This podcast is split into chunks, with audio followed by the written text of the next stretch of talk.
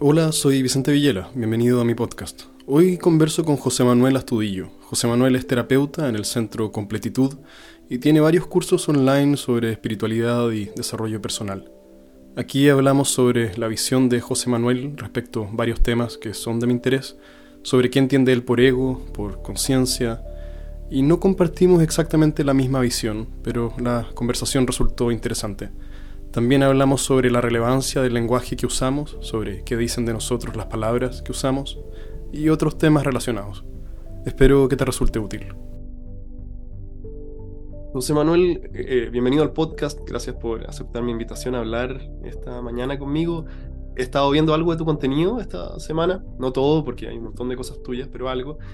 Y mucho me resultó muy interesante y otras partes, como te comentaba, creo que necesito un poco más de, de luz eh, para aclarármelas a mí. Entonces, ojalá aprovechar estos minutos para eso.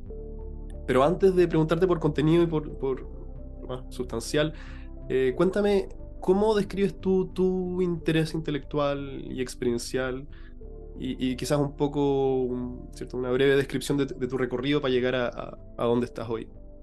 Claro, eh, muchas gracias por la invitación, muy agradecido. sí, ha sido muy o sea, es todavía muy interesante el, el, proceso de investigación. Eh, al principio, yo cuando tenía como 15 años, algo así, eh, muchas veces estaba muy interesado en, en por qué pensamos o qué está ocurriendo. Y, y me habían pasado situaciones eh, emocionales intensas, o yo pensaba que había vivido una vida no tan, no tan agradable o no tan justa yo lo miraba como que mi vida había sido injusta, entonces em, necesitaba encontrar por qué me pasaba lo que estaba ocurriendo. Entonces, en la posibilidad que, que yo tenía en ese momento de estudio, porque sentía como que era una obligación, entre comillas, entrar a la universidad y también me sentía obligado, fue así como un temón, eh, eh, decidí estudiar sonido, que era como lo más eh, que tal vez me interesaba por la música. yo lo veía así como tocar guitarra, pero cuando llegué allá es un mundo muy, muy amplio. Entonces estudié sonido y de ahí em, terminé la carrera, el ciclo, y un amigo me invita a Iquitos, a la selva. Y yo no tenía idea, no, no sabía qué era Iquitos, no tenía idea de lo que había ahí, pero por primera vez eh, en ese momento sentí una sensación que tenía que ir sí o sí, y primera vez que me pasaba. Y en ese proceso de decidir, de decidir eso fue muy intenso porque eh, tenía que salir de eh, una estructura que yo tenía como de estudiar, de ahí supuestamente hacer la práctica, trabajar y todas esas ondas. Viajé, eh, no me sentí muy apoyado por parte familia, porque también fue como, como que de una semana a otra voy a la selva. Estuve en la selva y eh, conocí eh, cultura de plantas, plantas medicinales, que tampoco tenía idea, si era, no, no, tenía una práctica de eso. Y, y, la primera vez que tomé ayahuasca, eh, para mí fue, un, fue como un, una apertura de decir, wow, no sé nada, así como, qué mm. manera de no saber nada. Y como venía de una cultura de sonido, todo lo que yo observaba era a través del sonido. Y entonces todo lo que yo entendía, como escuchaba, decía, ah, así se dibuja el sonido, así funciona, si yo hablo esta palabra, funciona esto así en mí. Eh, veía cómo eh, hacían los cantos y cómo los cantos influenciaban en los pensamientos de las personas. Y ahí quedé así como, wow, ¿qué, esto, último, durante la experiencia. durante la experiencia, claro. Entonces, cuando comencé a escuchar quién hablaba en mí, eh, de repente eh, yo hablaba y decía, sí, lo que pasa es que esto, esto es muy difícil. Y yo decía, ¿y por qué digo que esto es muy difícil? Si no es difícil. Eh". Entonces, en mi pensamiento había una historia que era que yo no sabía expresar mis emociones y que no sabía explicar las cosas. Entonces, cuando volví a Santiago, después de un tiempo, alguien me pregunta, cuéntame qué hiciste y aparece ese pensamiento, ¿no? Es que tú no sabes explicar lo que sientes. Y yo escucho eso y digo, lo voy a explicar. Y le expliqué, y en el proceso del explicar, eh, y como lo estaba aplicando en mí, el tema de la palabra, quién piensa, cómo se siente, que mm. las sensaciones son oleajes de, de sentires del cuerpo que te cuentan una historia, em, la gente empezó a, mm, a interesarse. Yo en ese momento no tenía pensado hacer terapia o dictar terapia, no, no, no ocurría eso en mí porque todavía estaba con eso, como con este tipo de inseguridad. mm, Y en el 2013 eh, conocí a Caterina Seriani, que es la directora del Centro Completitud, donde yo trabajo ahora desde el 2013, ok, 2012-2013, y, y ella me dice, eh, estudia, como estudiate, genera un proceso y puedes eh, dictar sesiones. Entonces lo que yo hago es que escucho a la persona y en relación a lo que habla, yo le muestro eh, lo que está hablando, las verdades que está hablando mm, y evaluamos si le conviene continuar hablando eso o no. mm, Entonces, en, en ese proceso eh, también podemos descifrar el nombre, el apellido, revisar qué letras hay ahí, porque por ejemplo, cuando tú vas caminando por la calle y alguien dice Vicente, tú miras. Entonces ujú, quiere decir que esas letras influyen mucho en la supuesta decisión o, eh, o qué te llama la atención. mm, mm. Me he fijado que tú pones un especial énfasis en el tipo de palabras que usamos y, Claro, y- y el, el motivo no aparente de por qué usamos esas palabras. Claro, la, la mayoría de nosotros hablamos como hablamos y simplemente, ¿cierto? Hace- abrimos la boca y sale lo, lo que sea que vaya a salir a continuación.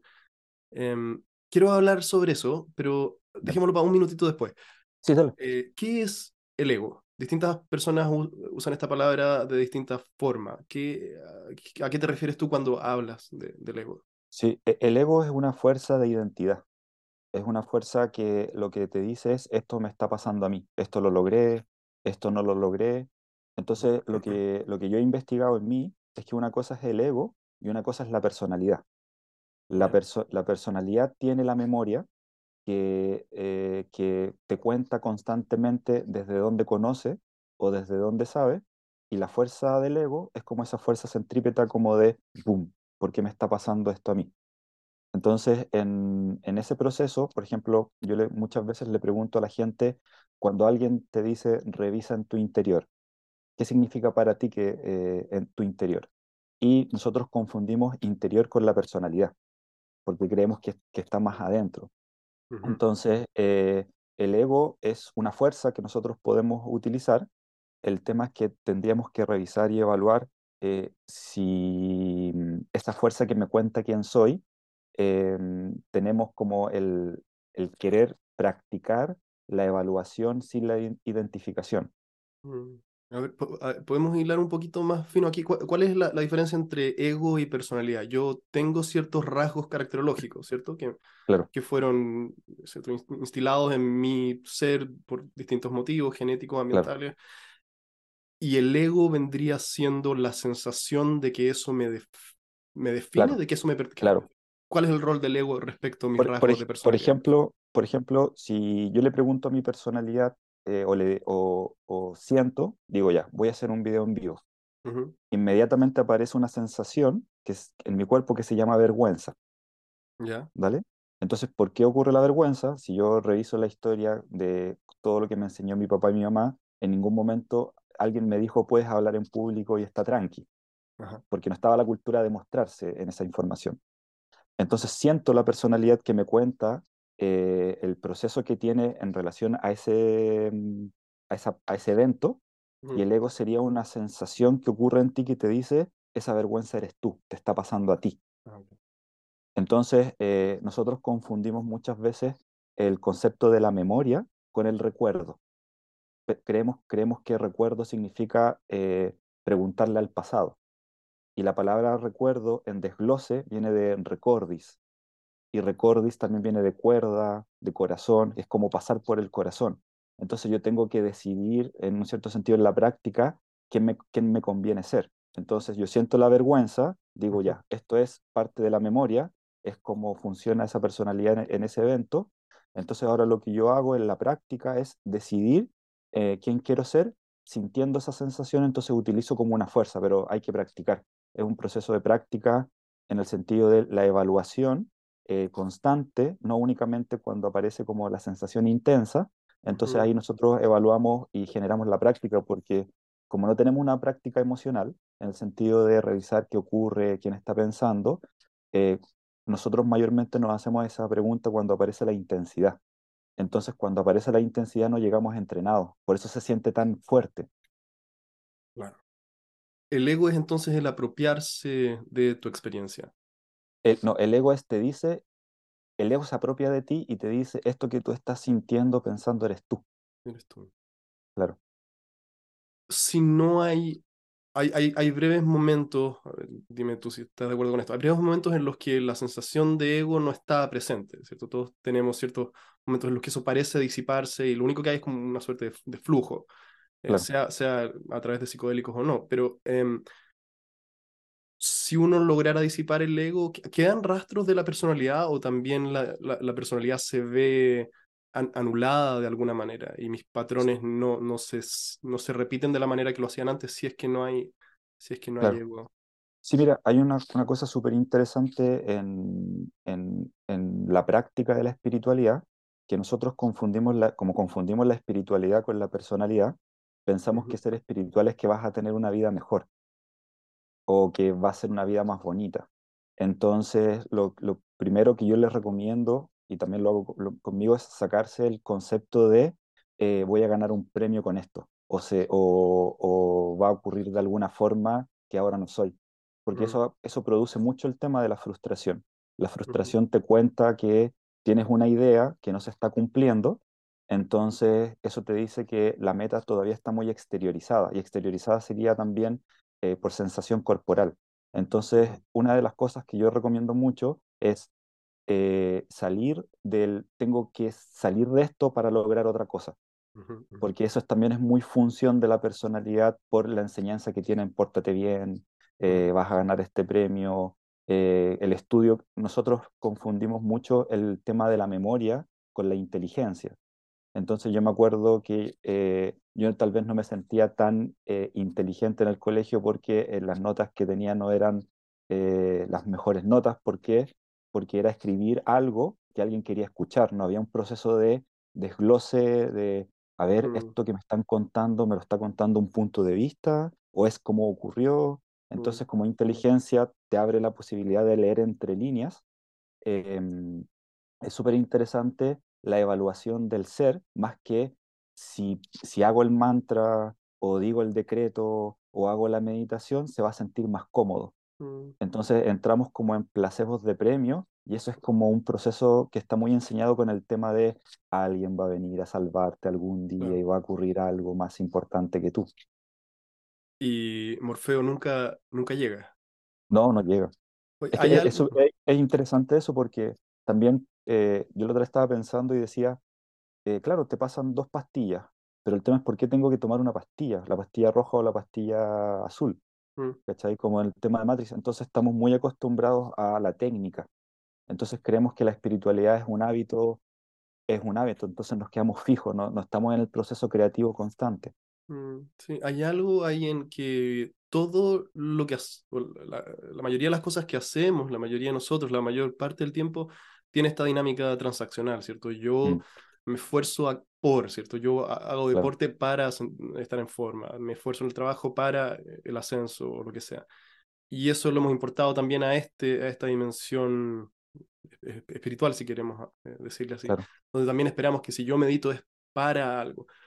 Y creo que, creo que entiendo lo que dices y estoy de acuerdo, pero verlo solo porque alguien me lo cuenta es muy difícil de interiorizarlo. Em, claro, eso, eso, eso... hay un proceso en el que yo tengo que mantener el momentum de esta dinámica transaccional para ver que es posible dar la vuelta de cabeza y, no, no perpetuarla. Claro, por eso, por eso nosotros tenemos que entender que esa dinámica de transacción es una historia, es un sistema de creencia, que no está ni bien ni mal, pero tienes que entender que muchas veces igual se va a sentir incómodo no que se sienta cómodo va a significar que es el resultado. Entonces, en ese sentido, es aprender a utilizar la frustración. Por ejemplo, si siento la frustración, digo, ah, ya, ya, ya, estoy pensando en únicamente en lo que voy a lograr y no mm. en quién está practicando. Es un tema de aprender a utilizarte siempre las sensaciones cómodas o incómodas, pero no es confundir un sistema de creencias con cómo funciona eh, la energía. ¿Se Mm. entiende? Entonces nosotros muchas veces creemos que la energía es igual a información. ¿Qué quieres decir por información? Eh, por ejemplo, eh, eh, si, si tú eres un molde, si tú eres un paquete de información y te inyectan energía, lo, lo que va a hacer la energía es que va a potenciar la información que hay. Entonces, por, ejemplo, tu información es la personalidad. Ok, sí, Si sí. tú, si, si, si tú no confías en ti y en teoría quieres ser más espiritual, que eso representa energía, Ajá. se va a aumentar la desconfianza. Entonces tienes que entender quién es el molde en ti que te dice cómo entiendes, cómo piensas, para aprender a descifrar y utilizarse. Mm. Hay otra palabra que distintas personas usan eh, de distinta forma, que es conciencia. Mm. ¿Qué es la conciencia para ti? ¿O cómo, o cómo, ¿cierto? ¿A qué te refieres cuando hablas de conciencia en, es- en este universo de, de conversaciones? Sí, e- eso es, es muy, muy, muy interesante el tema de eh, revisar lo que uno habla, lo que cree que habla y lo que entiende el otro. Entonces, para mí el proceso, o sea, la conciencia es un antes de la personalidad, porque muchas veces yo confundía la conciencia con ser eh, bueno. Tienes que ser consciente. Entonces, eh, una cosa es la conciencia moral de un sistema de creencias y el proceso de la conciencia es, es algo que da vida supuestamente a, información, pero no es la información. La conciencia no es como un objeto o una forma de pensamiento, sino que es una amplitud. Entonces, eh, yo en ese proceso entendí, por ejemplo, eh, qué representaba o la práctica que yo me he dado cuenta qué significa ser superior qué significa ser inferior.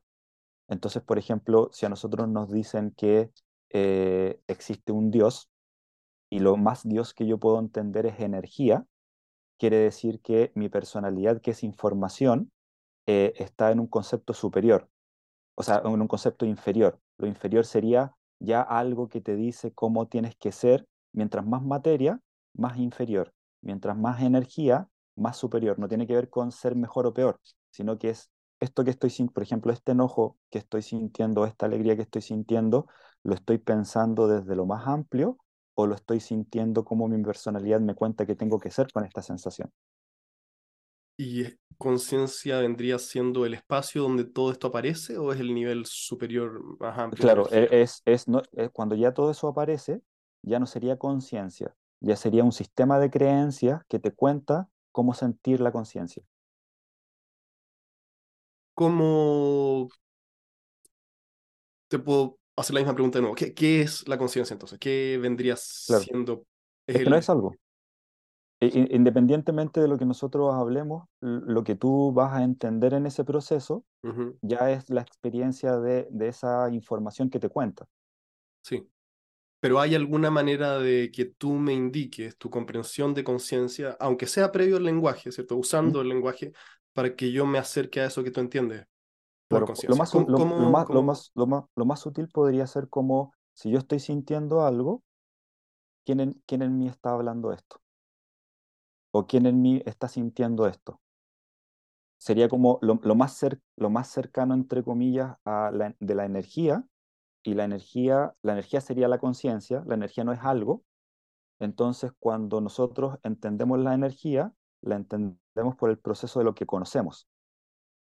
Entonces, una, una de las palabras interesantes que está, que está ingresado en conciencia es el sentir, consciente, consentir. Entonces, el proceso de energía, que sería la sensación, es lo más cerca que nosotros tenemos a la conciencia. ujú. El tema que todavía está pasado por un proceso de eh, la personalidad que te cuenta cómo se siente eso o quién tienes que ser tú en eso. Entonces, la conciencia sería la observación de quién está ocurriendo o de, qui- o de quién está sintiendo sin, sin el proceso de me está pasando esto a mí. Ok. ¿Hay conciencia en seres que no son humanos entonces?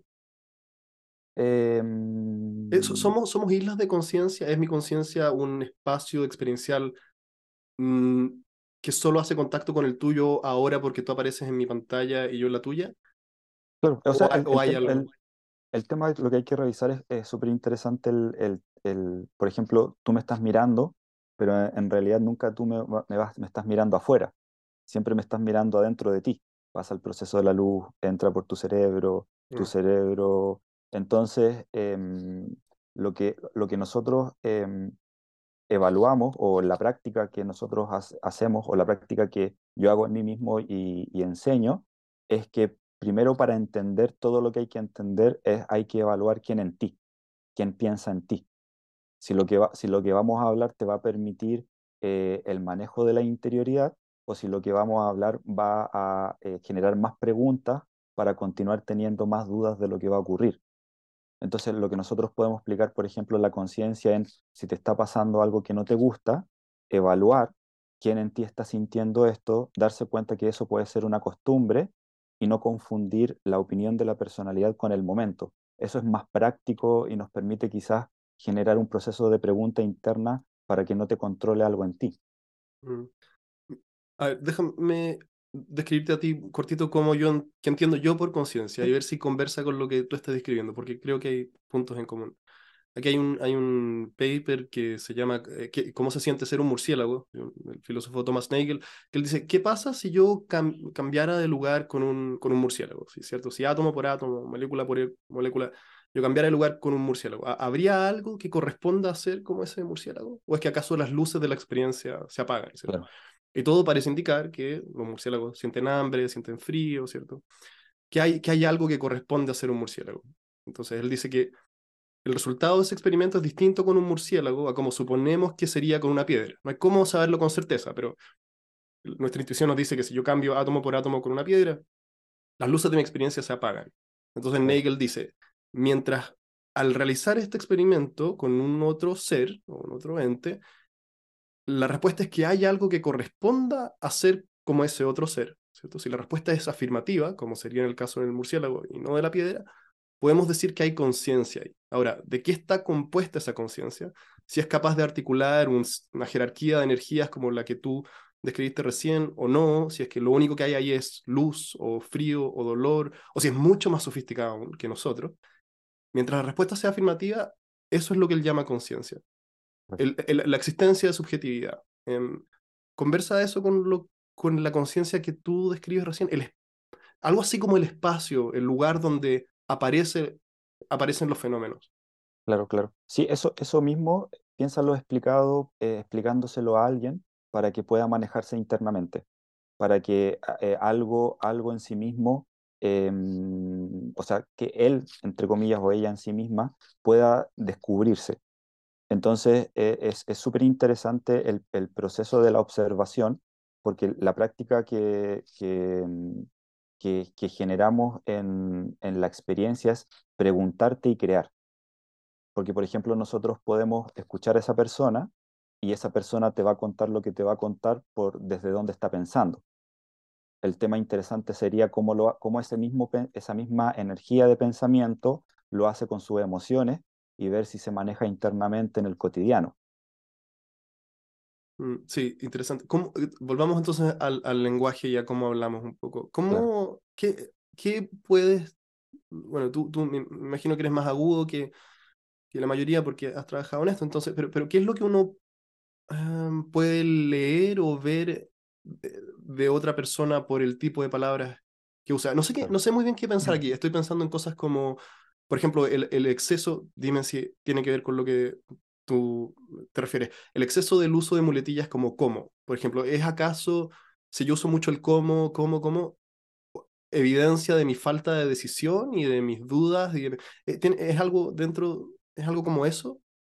Claro, eh, mira, está el- el- la, la palabra que utiliza y también está quien habla esa palabra, Ajá. ¿vale? Porque nosotros tenemos que revisar, eh, una vez escuché una historia que decía que cuando alguien quería estudiar con Siddhartha o con Buda, lo primero que le preguntaba es quién mueve tu lengua, tú o tu pasado.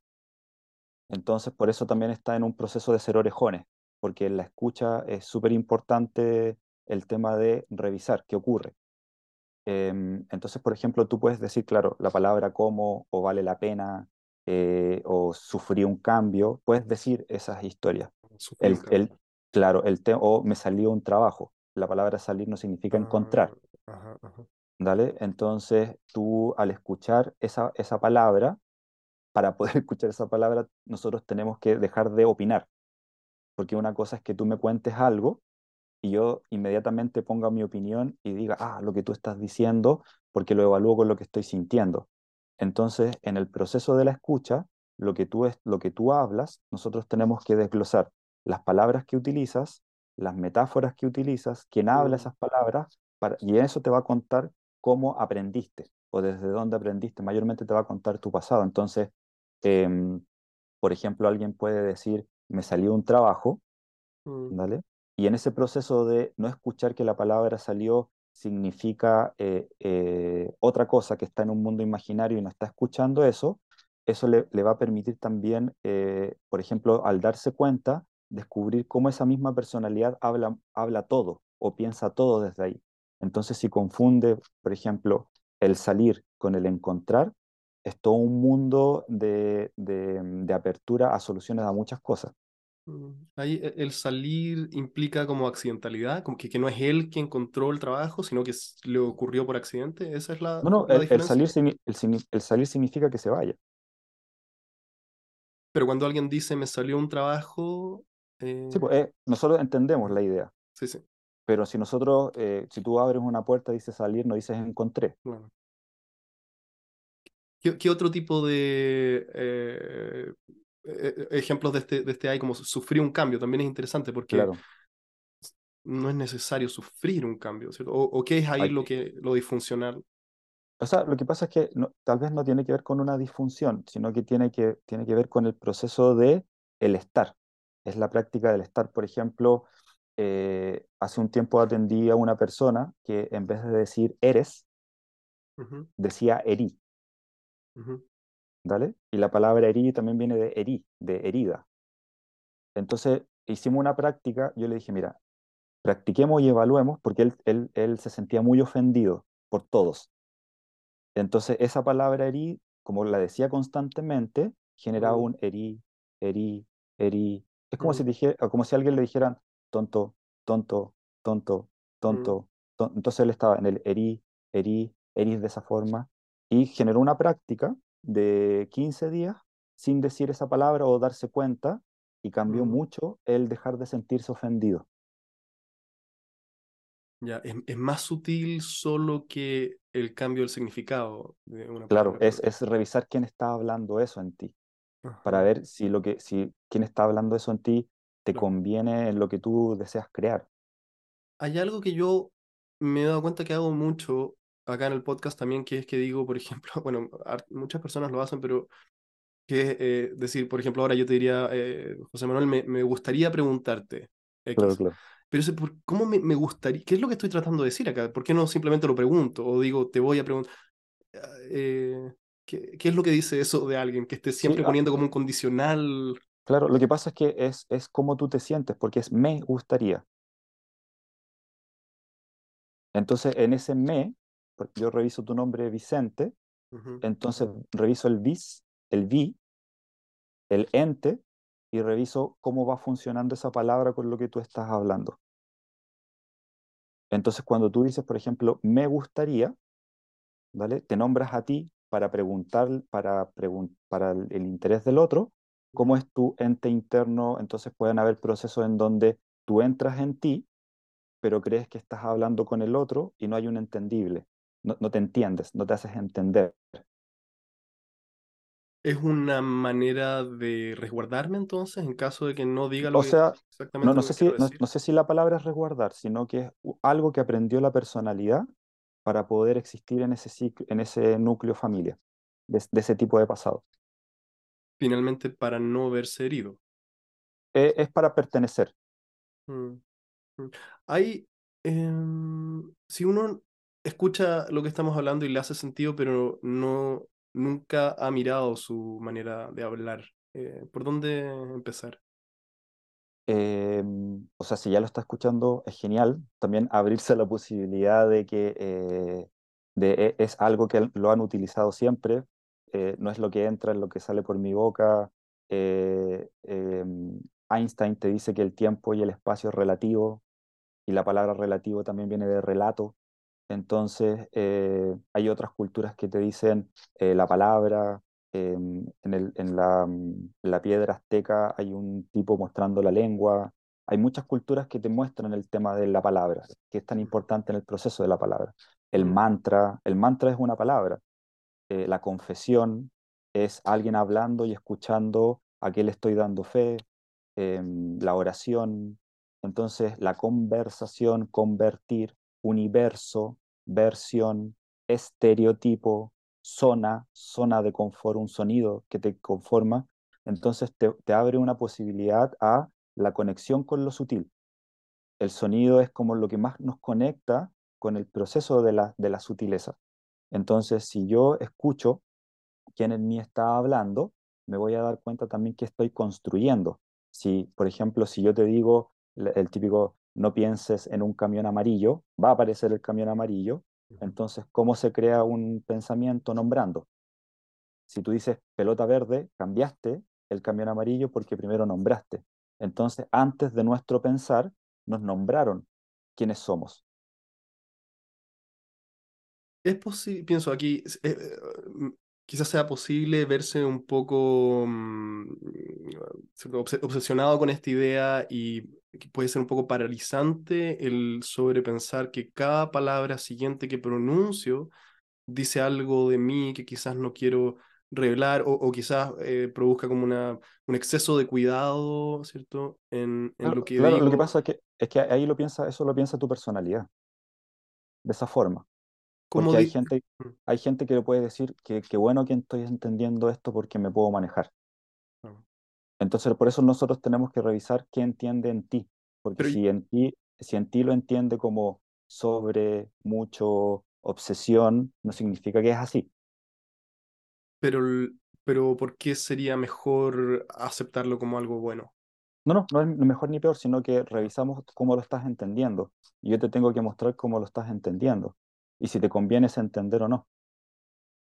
¿Y cómo uno da, cómo, cómo saber que el uso que uno le da al lenguaje es el apropiado? ¿Cómo, cómo eh, en- entender si es que es genuino y honesto o si es una parte de mí, Sí, lo que ¿cierto? pasa es que que, pretende eh, algo.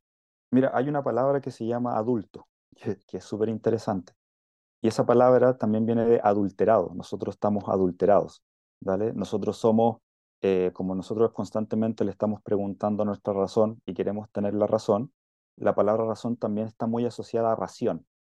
Entonces, por ejemplo, si yo eh, veo una, una- un plato que dice creado en China, ¡pum! Inmediatamente va a pensar, voy a pensar, no es de tan buena calidad. ¿Dale?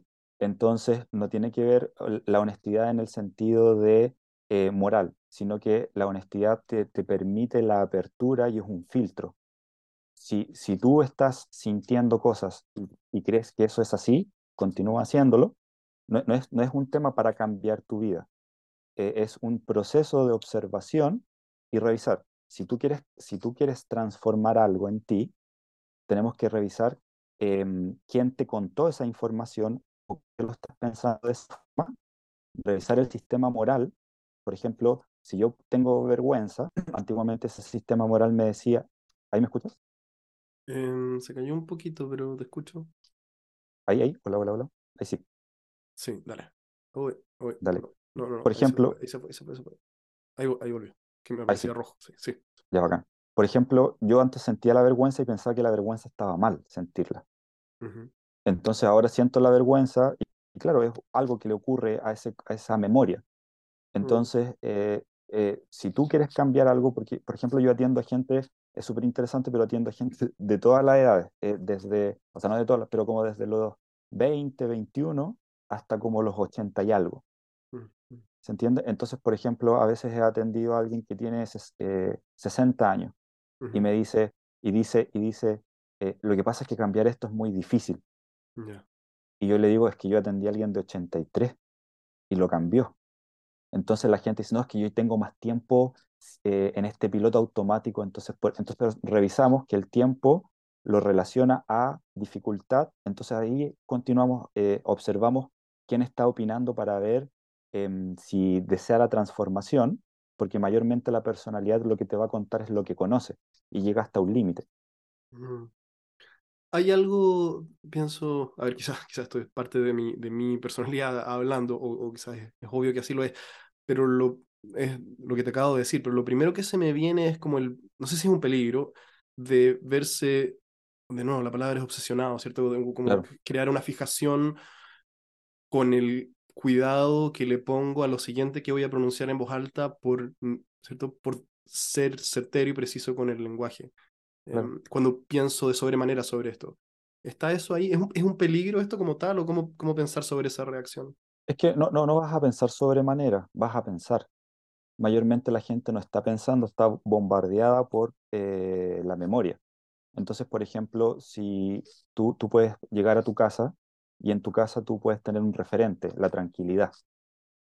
Entonces tú sabes que vas, vas a hablarles a tus hijas de una forma para que entiendan y genere un equilibrio. Ahí tú no estás pensando, estoy obsesionado con, con lo que estoy pensando, porque sabes que es un referente para la tranquilidad. Con lo que acabas de decir, pienso en algo que hablé con un amigo hace poco, que son los tabús. ¿Por qué, qué, qué, es un... A ver, los, los, tabús primero son contexto dependientes, ¿cierto? Porque no, no, no, no, tengo la misma sensibilidad sobre un tema con una persona que con otra, ni en un ambiente que en otro, ni si hablo en frente de mm. gente que en privado.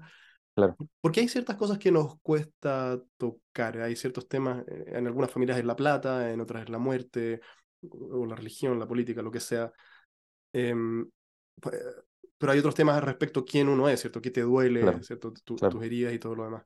Eh, ¿Cómo es que hacer ruidos con nuestra boca toque fibra tan profundo? Sí, es, muy bonito eso. El, el, tema es que lo que une a la familia mayormente, mayormente son los secretos.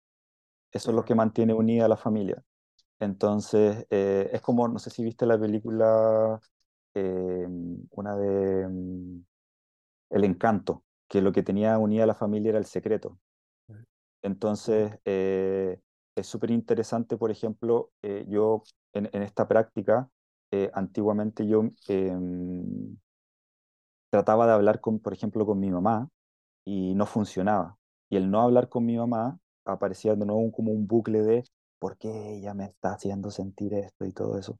Y cuando te das cuenta que no es que no, no lo puedes hacer, es que no, no existe cómo hacerlo en, ese, en ese concepto de la familia. Entonces tú haces en un cierto sentido hasta donde te enseñaron, si si es que crees que dependes de esa información. Entonces, por ejemplo, como a mí me habían enseñado que yo no sabía expresar mis emociones, cada vez que quería hablar aparecía una sensación de angustia que me decía, no lo puedes hacer. Y yo digo, obvio, si lo estoy sintiendo quiere decir que no lo puedo hacer. Y de repente viene un amigo y me dice, ¿tú sabes, ¿tú sabes que la palabra angustia viene de angosto? Y yo, ¿qué? O sea, no es que venga literal, pero tiene una... Entonces, claro, cuando tú sientes angustia es porque te estás expandiendo. Entonces dije, utilízalo así. Entonces comencé a practicarlo. Pero eh, lo interesante ahora es yo decidir ir a hablar. ¿Se entiende? No es que ocurre una situación para hablar, porque mayormente nosotros hacemos eso, estamos como en el después. la personalidad es un, un después de información. Entonces dije, ya, voy a hablar con esa persona, tengo me siento, tengo mucho miedo y voy a hablar. Y comencé a hablar y me puse a llorar. Entonces aparece una voz que te dice, no te está resultando porque para que tú hables bien tendrías que estar tranquilo y no estás... Y yo dije, ah, mira, no, no tiene que ver tanto con el resultado, tiene que ver, tiene que ver con el interés de hacerlo. Y ahí comencé a practicar, practicar. Por eso es importante eh, crecer paso a paso. Por ejemplo, si tú quieres hablar en público, y, vas a, y no has hablado en público y tu familia no tiene la cultura de hablar en público y vas a hablar en público ante un millón de personas, lo más probable es que esa persona a esa personalidad le va a dar un, un colapso, una crisis. Entonces es la práctica de hacer primero al frente de dos, de ahí al frente de 15, de ahí hacer, entonces vas creciendo y regulas el proceso de angustia o el proceso de crisis, entonces mm. vas paso a paso, sientes la intensidad, es más manejable, vuelves a la, a la tranquilidad vas de nuevo a, una, a una intensidad más grande, pero que no te sobrepase, entonces así estás practicando la expansión. Mm, mm. La frase que dijiste al principio, los secretos son los que unen a, las familias o algo así, eh, hace sentido intuitivo, ¿cierto? Al menos en parte, pero podría hilar un poco más elaborar, elaborar un poco más sobre eso? ¿Qué, qué quiere decir que los secretos unan a la, a la familia? Lo que no se habla. claro, lo, lo que, lo que no se habla, viste que muchas veces nosotros escuchamos que lo que supuestamente no se habla es lo que se somatiza. Eh, o hay ramas eh, de biodescodificación o historias de Hammer que te cuenta que eh, hay una emoción retenida. Entonces, lo, lo- lo que, lo que hace la personalidad como un conjunto de información es, piensa que tú naciste y, y todo lo que ocurrió en tu familia para tu inconsciente es vida. O sea, si tu mamá y tu papá peleaban y no conversaban y no se arreglaban y se quedaban callados, para tu, para tu inconsciente eso da vida, porque continuaste viviendo. ¿Se entiende? Entonces tú eh, aprendiste que el silencio, si es que eh, hay un conflicto con alguien, el silencio continúa dando vida. mm, Entonces eso se queda, se queda anclado en ti como un secreto y te lo cuenta.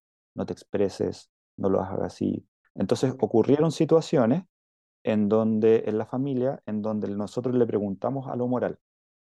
Y lo moral, por ejemplo, yo muchas veces quise decirle muchas cosas a gente eh, más adulta, cuando yo tenía 12 o 13 años, y de repente aparecía un pensamiento que me decía, respeta a tus mayores. Y yo pensaba en ese tiempo que respetar a los mayores significaba hazle caso, ellos tienen la razón.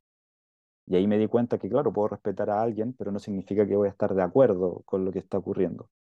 Y muchas sensaciones que yo sentía, que venían como secretos familiares, al darme cuenta que si yo hablaba, iba a remover mucha información, o sea, ya preguntarle a mi mamá cosas como, oye, ¿qué pasó con mi papá y por qué?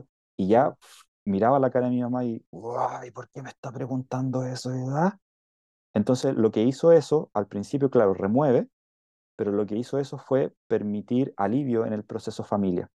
Eh, entonces, por ejemplo, yo a veces en la infancia me sentía como obligado a estar con mi mamá.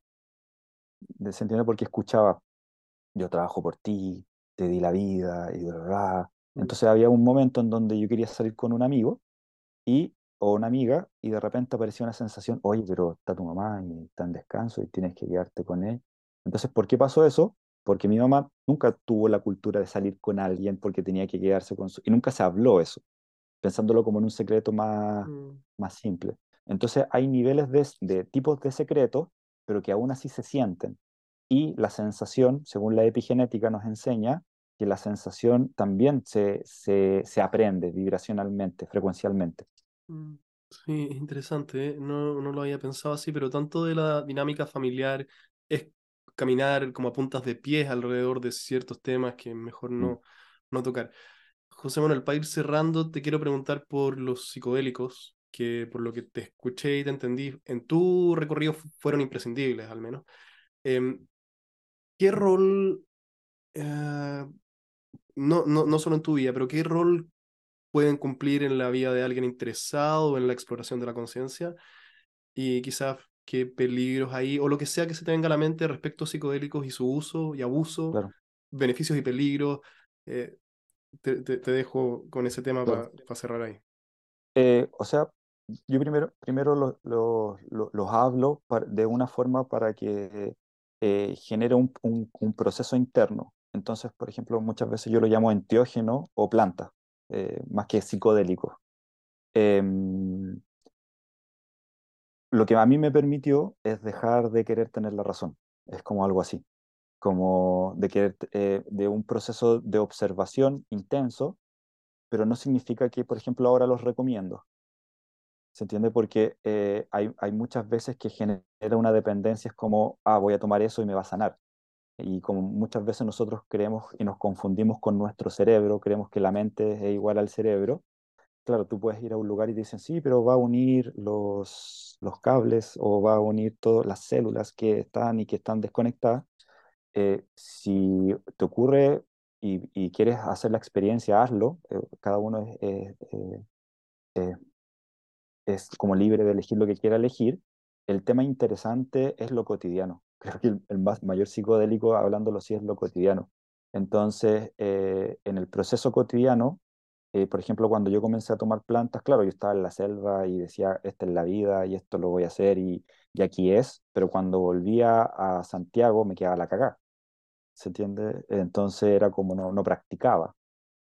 El tema, el tema, claro, tú puedes conocer una energía o puedes conocer una amplitud, ahora es cómo nosotros esa información la podemos aplicar en, en, el, en el cotidiano. Por ejemplo, yo muchas veces también estuve mucho también en la cultura del hikuri, del peyote.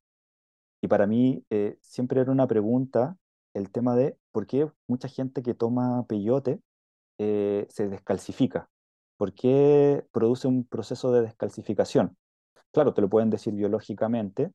Y, una vez yo estaba estudiando, estudié eh, biodescodificación y hablaban el concepto de la calcificación y descalcificación del hueso.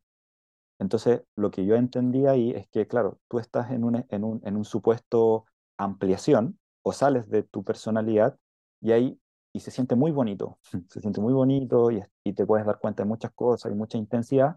Entonces empezaste a entender em, una información. Cuando vuelves al supuesto cotidiano, a tu personalidad, esa información pasa por el proceso del conocer.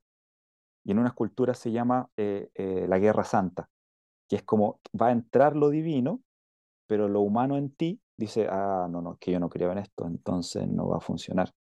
Entonces, por ejemplo, la biodescodificación te dice que cuando algo se descalcifica es porque eh, no permite entrar una nueva creencia. ¿Se mm. entiende? Como que no te Entonces yo dije, ah, mira, puede ser eso. Y lo que hice es como comencé a practicarlo en lo cotidiano, en esa práctica cotidiana. Eh, es súper interesante, es muy bonito, pero, pero muchas veces también vi que generaba mucha dependencia de un grado de algo.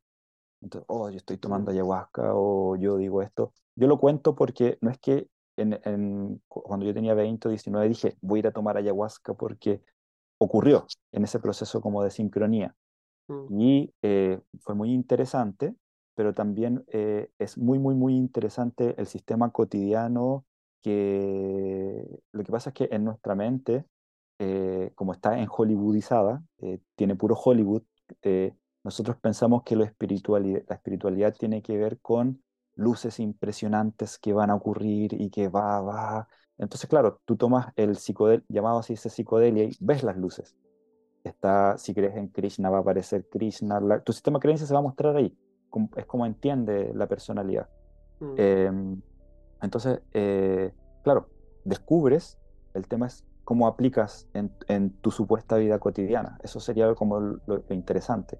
Mm, sí, sí, es tan fácil verse hipnotizado por ese fantasilandia de, la conciencia. Claro. El trabajo empieza el día siguiente. Eh, claro. frase que, piensa que si tú practicas ahora, estás en la práctica de la observación ahora, en ese mundo onírico o en ese mundo sutil, eh, si no practicas ahora no, no vas a llegar entrenado. Entonces ahí también mm. puede existir la personalidad y el ego. Mm, José Manuel, muy interesante eh, todo. Quedan un montón de cosas sobre las que creo que podríamos seguir hablando. Pero dejémoslo para otra. Voy a dejar tus links pues. acá para que la gente que quiera saber más de ti pueda hacer clic. Y eso, pues. Sí. Gracias eh, por el tiempo. Eh, como una observación, esto, que, es, esto que estamos hablando no es, no es un proceso como de estar en contra de algo puedes utilizarlo, no puedes utilizarlo, porque también en, este proceso de la escucha y de la observación, pensar distinto también une. El tema es querer tener la razón en, ese pensar. Entonces, por eso también acepté tu invitación porque vi que había gente tan distinta que en verdad eh, daba una potencialidad de ser superior, como aprender a unir pensares, eh, quizás no para ver quién sabe más o quién no, sino que cómo cada uno cuenta su experiencia de su interioridad para ofrecerla y que si a alguien le, resulta y le funciona y lo quiere hacer, que la utilice. Ah, qué bueno que viste eso, porque es un poco la intención, hablar con gente interesante, independiente de... Sin pensar en posturas ideológicas ni defender ningún sistema de, creencias, sino de tratar de arrojar un poco de luz sobre ideas que, vale la pena ¿cierto? juguetear con ellas en, la mente de cada uno. Sí. Pues ahí hay que tener ojo con la pena porque no, va, no, sé si vale tanto la ah. pena. Mira, ¿viste? Voy a estar hiper consciente de eso ahora. Claro. José Manuel, mil gracias y hasta la próxima. Muchas gracias, nos vemos. Chao, chao. Si este contenido te resulta interesante, suscríbete a mi canal de Spotify para recibir notificaciones cuando tenga nuevo contenido por compartir. Y si te gustaría ayudarme, puedes recomendarme a tus amigos y seguirme en mis redes sociales. Todas las ayudas en difusión serán profundamente agradecidas. Como siempre, gracias por tu tiempo y hasta la próxima.